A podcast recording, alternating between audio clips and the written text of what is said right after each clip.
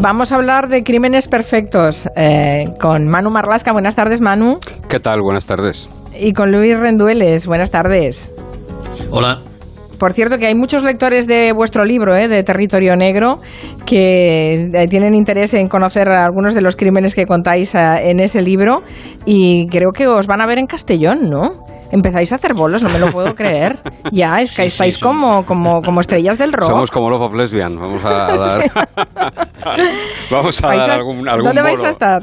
En ¿Dónde vais a Castellón. estar? Vamos a estar, eh, bueno, nos han invitado allí y estaremos el próximo eh, jueves a las 7 de la tarde. Eh, espera, que voy a decir dónde por si algún despistado quiere, quiere pasar por Centro allí. Cultural Eh, La. Bohemia. Centro Cultural La Bohemia, sí. Eso sí, es, en sí. Castellón. Una, y se llama Interrogatorio a Manuel Marlasca y Luis Rendueles. No sé lo que... Oh, qué Sí, bueno, qué sí. bueno. Esto el jueves, lo que podamos. jueves a las 7, ¿eh? Nos, Eso nos lo vamos sí. a poner en agenda porque esto es buenísimo. Para todos los oyentes de Castellón, por favor, no se lo pierdan, que está, que está muy bien. Eh, de hecho, hay otro oyente, es que tam- eh, están sugiriendo hasta temas, ¿no?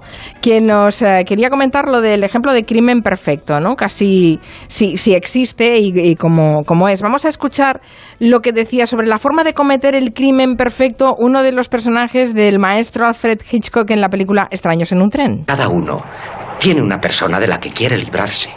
Con que intercambia las muertes. ¿Intercambia las muertes? Cada uno mata al que estorba al otro. Nunca podrán relacionarlos. Cada uno habrá matado a un desconocido. Usted comete mi crimen y yo el suyo. Bueno, es magnífico la forma de planificar lo que sería un crimen perfecto. Ya saben que esta película está basada en la novela de la gran Patricia Highsmith. Matar a un desconocido, evidentemente, es mucho más, eh, más difícil para la policía intentar desentrañar porque una de las cosas que se utilizan eh, son los móviles. Si es un desconocido, ¿no? Claro. Siempre es más difícil encontrar un culpable si, el, si la víctima y el asesino no se conocen. Pero hoy, gracias a este oyente que nos, nos escribió la semana pasada, vamos a dar una vuelta de tuerca a este concepto de crimen perfecto y el oyente tiene razón, ¿eh? no conocíamos esta historia, es fascinante. Y un crimen es mucho más difícil de resolver cuando el asesino o asesina o asesinas no saben que están matando. Y esto ha ocurrido de verdad. Y ocurrió en el aeropuerto de Kuala Lumpur, en Malasia, el 13 de febrero de 2017, con dos chicas, dos jóvenes veinteañeras, aspirantes a actrices o a famosas, y con nada menos que Kim Jong-nam, que era, el hermano mayor, díscolo, un poco juerguista, del dictador de Corea del Norte, Kim Jong-un. Vamos a situarnos. A ver, ese 13 de febrero de 2017, el hermano, un poco oveja negra de la familia del dictador de Corea del Norte, va a coger un avión en el aeropuerto de Kuala Lumpur y no sabe que va a morir allí. O sea, decís que quienes lo mataron tampoco sabían lo que estaban haciendo. Exactamente. Kim Jong-nam va a tomar un avión de regreso a Macao, donde vive exiliado. Ya decimos que es la oveja negra de la familia. Decir que oveja negra la familia de Kim Jong, bueno, pero sí, por eso es la más negra de todas. ¿vale? Él es el hijo mayor del antiguo dictador de Kim Jong-il, que ya estaba destinado a gobernar Corea del Norte, pero fue cayendo en desgracia porque tenía alguna que otra debilidad occidental, más propia del mundo occidental en el que vivimos, lleno de perversión y vicios. Y acabó perdiendo su condición de heredero después de que le pillaran yendo con su familia y sus hijos a Disneyland en Tokio en el año 2001. Eh, pecado que obviamente en Corea del, Norte es eh, eh, motivo de, que te de, de- desheredarte y, y de que te puedan enviar a, a una mazmorra. Desde entonces vivía vigilado, había criticado el régimen de su hermano, no estaba muy contento con él y algunos medios hablaban incluso de que podría estar colaborando con la agencia de espionaje norteamericana, con la mismísima CIA. Mm. El hombre está esperando en la terminal de salidas del aeropuerto de Kuala Lumpur. A ver, es un aeropuerto, hay cámaras de seguridad por todas partes. Eh, estará grabado, ¿no? Lo que pasó allí. Sí, sí, los oyentes lo pueden buscar, está, está grabado. Y en dos minutos se ve a una mujer joven entre el grupo de personas que están cruzando la terminal, lleva pantalones vaqueros, lleva una sudadera gris, va caminando por detrás y avanza decidida hacia Kim Jong-nam. Le agarra la cabeza y poco después le suelta y se va. No pasa ni un minuto después cuando otra mujer, que lleva otra sudadera, hace lo mismo. Le abraza por detrás, le tapa los ojos con las manos y también se va. Las imágenes muestran a esta segunda chica sacudiendo las manos y metiéndose bastante tranquilamente en un cuarto de baño del aeropuerto donde ha ido a lavarse. Y esas mismas imágenes muestran a Kim Jong-nam que acude rápidamente a los servicios de seguridad del aeropuerto. Habla con varias personas y les explica lo que le ha ocurrido. Parece aturdido, empieza a cojear, lo llevan hasta el centro médico del aeropuerto y allí muere apenas 20 minutos después de recibir esos dos abrazos de esas mujeres. mm, la policía evidentemente detuvo a esas dos mujeres jóvenes, claro, no se habían escapado, no se habían escondido, no son delincuentes, no son asesinas, al menos ellas pensaban que no lo eran. Em, ¿Qué ha ocurrido aquí? Es un poco extraños en un tren, ¿no? Sí, no conocen a la persona que, han matado. Son dos mujeres de países distintos. Incluso ellas no se han visto entre sí en su vida hasta que las meten en celdas contiguas. La primera chica se llama Siti, ya tiene 25 años, nació en Indonesia, lleva unos cinco años viviendo ahí en Malasia y últimamente estaba trabajando en el Hotel Flamingo. Oficialmente era una masajista, pero en realidad era prostituta y ofrecía lo que los clientes llaman finales felices. La otra detenida se llama Donan Thi Huong, tiene 28 años, nacida en Vietnam, ella es camarera en Hanoi y su sueño era ser famosa, preferentemente por la vía de ser actriz o cantante. Incluso había logrado salir en uno de esos programas televisivos de cazatalentos en su país, el Operación Triunfo de allí que se llama Vietnam Idol. Entendemos por estas circunstancias eh, personales de cada una de ellas eh, cómo pudieron ser captadas para llevar a cabo este crimen del que recordemos que ellas no tenían ni idea de, que lo iban a cometer. Vamos con el crimen en sí. La, autopsia de la víctima, recordemos que es el hermano mayor del dictador de Corea del Norte y que por ser un poco díscolo con el régimen lo habían apartado. ¿eh? Pues revela algo terrible. Es que lo han matado, ¿cómo, lo mataron? Con un, con un veneno, ¿no? Sí, le echan en la cara, mm, le untan por la cara cuando le saludan por detrás, una variante de un agente nervioso, un gas nervioso fabricado por el hombre. En este caso el gas nervioso VX está prohibido por Naciones Unidas. Fue un gas que se inventó en Inglaterra en un laboratorio en los años 50 en plena Guerra Fría. Es algo parecido a los pesticidas, pero muchísimo más letal. Se utiliza en ataques de guerra química, aunque está prohibido, por ejemplo se ha usado en Siria hace poco. Basta una centésima de gramo de VX, es decir, menos de una gota, en contacto con la piel humana para matar a una persona. Con una gota matas a una persona. Parece como aceite, aunque tiene un color ámbar, no, no tiene sabor, tampoco huele a nada, y si el gas VX entra en contacto con la piel humana, lo que produce inmediatamente es un dolor en los ojos, visión borrosa, una opresión en el pecho, náuseas, vómitos y en unos 15-20 minutos la muerte. ¿Qué es lo que, qué es lo que pasó? ¿Y cómo es que estas ah, dos mujeres tenían ese gas nervioso letal, que recordemos que está prohibido hasta por Naciones Unidas? ¿Ellos, que, ¿Ellas qué explicaron cuando las detuvieron? Pues ambas fueron captadas para un crimen casi perfecto, en una operación de inteligencia muy cuidada y muy, muy estudiada se convirtieron, sin saberlo, en agentes, se llaman agentes de una sola vez. ¿Eh? porque son desechables, son cabezas de turco que cometen su acción y después inmediatamente eh, son eh, apresadas o ejecutadas. Siti, la primera mujer que abrazó por detrás a Kim, lo que cuenta es que una noche que estaba algo triste, uno de los taxistas que conocía por el trasego de los clientes al hotel le dijo que había un hombre que estaba buscando actrices para un programa de televisión. Se trataba, le contó, de uno de esos programas de bromas, de humor, de cámara oculta, de hacer gamberradas más o menos sutiles a desconocidos y después emitirlas. Claro, y ella aceptó participar en ese supuesto programa de bromas en televisión. Parece una oferta bastante inocente. Claro, y además ella estaba en una situación muy mala económica. Ese amigo taxista le presentó a un hombre que dijo llamarse James. Este tal James dijo que era un, productor de televisión de Japón, de un programa de Japón. Le hizo un casting, una prueba y le pidió que asaltara a una mujer desconocida y que le echara la cara con aceite solar para bebés, esta vez con aceite de verdad inofensivo. City lo hizo bien y cobró 96 dólares por la broma, para hallar una fortuna. Lo hizo varias veces más durante un mes, aunque su primer jefe, ese tal James, había desaparecido ya y había llegado otra persona, otro tío misterioso a sustituirlo, un tal Mr. Chang.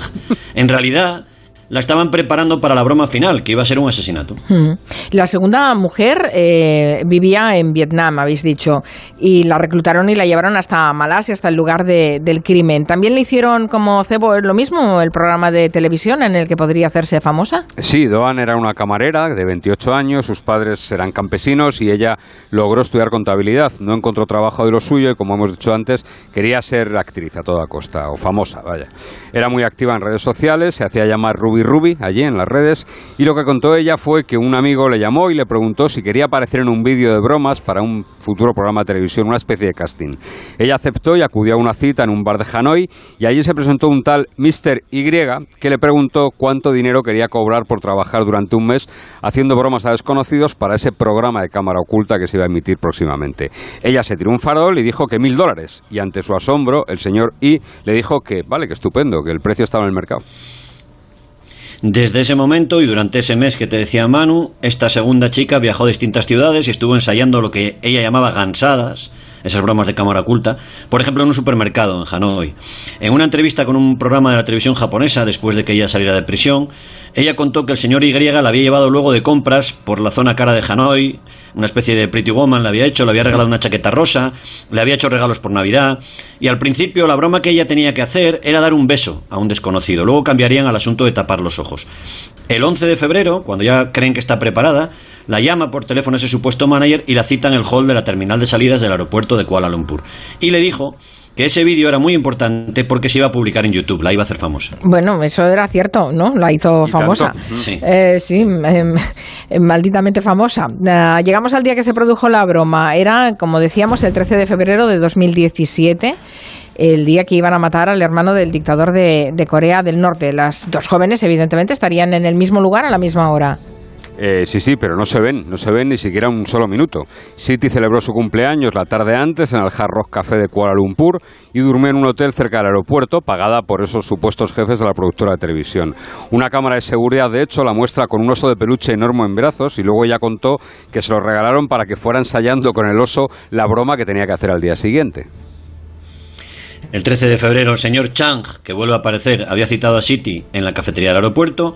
Allí le cuenta que otra chica llegaría después y la iba a ayudar en la broma del día y le explica lo que tiene que hacer. Echa un líquido en sus manos, le dice que no lo mire, que aparte la vista, y le echa ese líquido que es algo así como aceite, según ella. Entonces le señala a un hombre calvo, oriental, que va andando por el vestíbulo y le dijo que tenía que hacerle la broma a él. Lo que tenía que hacer era acercarse por detrás y taparle con las manos con ese líquido los ojos. La típica broma de quién soy, ¿no? Y luego tenía que irse caminando sin más. Claro, y después, eh, según se ha visto en las imágenes eh, de- grabadas por las cámaras del aeropuerto, menos de un minuto, llega la otra chica, Duan, que hace lo mismo con Kim Jong-nam. Se le acerca por detrás y vuelve a taparle los ojos. Y luego sí que se ve como esta chica, como contaba, y se va al servicio a lavar las manos. Sí, y además hay una prueba que habla a su favor. Doan lleva una camiseta con grandes letras que pone LOL, que son las siglas que ponen los, los jóvenes eh, en mensajes de WhatsApp y en redes sociales, que significa, eh, eh, bueno, una carcajada, risa en voz alta, ¿no? Sería un mensaje para ese supuesto programa de televisión de cámara oculta, donde ellas estaban convencidas de que al hacer eso estaban participando en el espacio, en el programa. El hermano del dictador de Corea del Norte muere eh, 20 minutos después en el aeropuerto. Claro, evidentemente se estudian las grabaciones de las cámaras de seguridad y detienen a las dos mujeres, una en su puesto de trabajo en el Hotel Flamingo y la otra al día siguiente en el aeropuerto, donde la ha vuelto a citar ese fantasmal Mr. Chang, aunque este hombre nunca acudió allí, ¿no? No se tiene noticia de él. No, la investigación da frutos. Muy pronto se comprueba que en el momento del asesinato, porque es evidente que estas dos chicas no, no son el cerebro de ese crimen, ni, ni siquiera ellas han sabido que han sido las manos del crimen. En el aeropuerto decía había cuatro ciudadanos por lo menos de Corea del Norte en la misma terminal. Y esos cuatro tíos, esos cuatro individuos, se cambian de ropa después del asesinato, cruzan los controles migratorios y salen zumbando del país. La autopsia indicó que había sido un asesinato que se produjo al mezclarse los dos líquidos que las mujeres echaron en la cara de Kim. Por eso ellas no sufrieron daños, porque cada una llevaba uno de esos líquidos. Es una variante letal del gas sub-X y la policía malasia logró localizar a un químico llamado Riyon Chol, sospe- sospechoso de fabricar el gas, y lo llegó a detener, lo mismo que a otros tres ciudadanos de Corea del Norte. Vale, qué perverso. No había pensado eso. Claro, si podían matar a, a- al, al pobre hermano de, de Kim Jong-un, eh, ellas también podrían haber sufrido daños si estaban con No, las sabe. manos impregnadas en ese líquido, ¿no? Claro. Muy perverso. Se ve claramente que ahí hay un plan, un, un- casi un crimen perfecto. Eh, pero mm, creo que se detiene o se llega a detener a cinco ciudadanos de, de Malasia, ¿no? Claro, como había cuatro coreanos, incluido el químico, el supuesto autor de todo esto, detenidos en Malasia, Corea responde con deteniendo a cinco ciudadanos de Malasia y consigue lo que quiere. Malasia libera a ese químico coreano, por cierto, visto y fotografiado tiempo después cantando feliz en un karaoke, y a los otros coreanos del norte.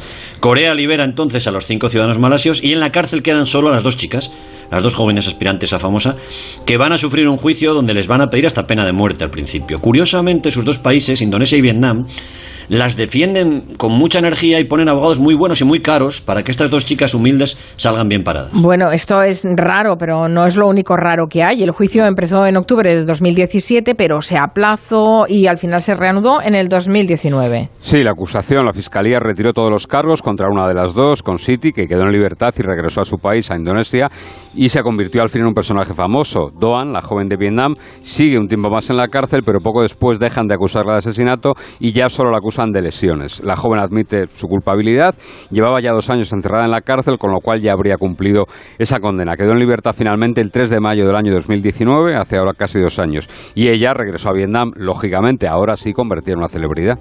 Bueno, y claro, lo de los ciudadanos de Corea del Norte que las engañaron y las utilizaron, no se ha vuelto a saber nada. Claro, ellas lo que han contado son los nombres que les dieron esos ciudadanos de Corea del Norte. Incluso Doan, en una entrevista a la televisión japonesa, señalaba las caras, los rostros, hay imágenes de esas personas. Pero claro, parecen sacados de una película de Quentin Tarantino, ¿no? Por ejemplo, uno era el señor Y, otro era el señor James, el tal Mr. Chang que hemos hablado, y el supuesto jefe de todos ellos, que se presentó ante una de las chicas como el señor Hanimoni el coordinador. Cada chica fue captada y trató con un grupo de cuatro agentes. Todos, los ocho, están desaparecidos después de ese episodio tan turbio del que pensamos que nunca vamos a saber la verdad. Corea del Norte, por cierto, niega todavía hoy cualquier conexión con el asesinato del hermano del querido líder, como le llaman. Mm. Para la gente que quiera saber más, hay un documental estupendo en la plataforma Filming sobre esta historia que se llama Asesinas, Assassins, y lo ha dirigido Ryan White. Bueno, todo lo que rodea a Corea del Norte es un enigma y no solo lo que ocurre en ese país, sino episodios relacionados con el régimen que de vez en cuando llegan a, otros lugares, incluida Europa e incluida España. Creo que aquí también hemos tenido algún caso, ¿no? Recordemos, el 22 de febrero del año 2019, un grupo de personas entró en la sede de la Embajada de Corea del Norte, a las afueras de Madrid, y retuvieron a varios empleados. Se llevaron material informático, documentación. Todo parece indicar, las investigaciones apuntan a que era un grupo disidente, avalado o entrenado por la CIA, y que intentaban sabotear la incipiente y extraña relación entre el dictador de Corea del Norte y el entonces presidente de Estados Unidos, Donald Trump. España ha reclamado a Estados Unidos la extradición de un ex marine que está implicado en el asalto, un tal Adriaan Ong. Por cierto, este espía, o lo que sea, lo que quiera que sea, escapó de la embajada pidiendo un Uber a nombre del señor Osvaldo Trump, que no le falta humor, la verdad. Seguimos esperando noticias de los americanos y, bueno, a lo mejor en otro territorio negro podemos contar la verdad de esta historia, o al menos una parte de ella. Bueno, es realmente apasionante. Si alguien tenía dudas de que se pudiera cometer el crimen perfecto, que es aquel en el que no se descubre quién es el asesino, en este caso el asesino intelectual de, este, este pobre, eh, ¿cómo se llama? Kim Jong-nam. Kim Jong-nam. El amigo del Mickey Mouse. Mm. Eh, sí, eh, que se tomaron muchísimas molestias para matarlo, ¿eh? Fíjense la cantidad de gente que tuvieron que estar planificando y contactando y bueno, realmente intrigante la, la historia. Gracias Manu Marlasca, Luis Rendueles. Ya me he apuntado en la agenda, ¿eh? Castellón a las 7 el jueves, ¿eh? el interrogatorio. Muy bien. que os vaya muy bien. Hasta luego. En unos segundos las noticias y seguimos.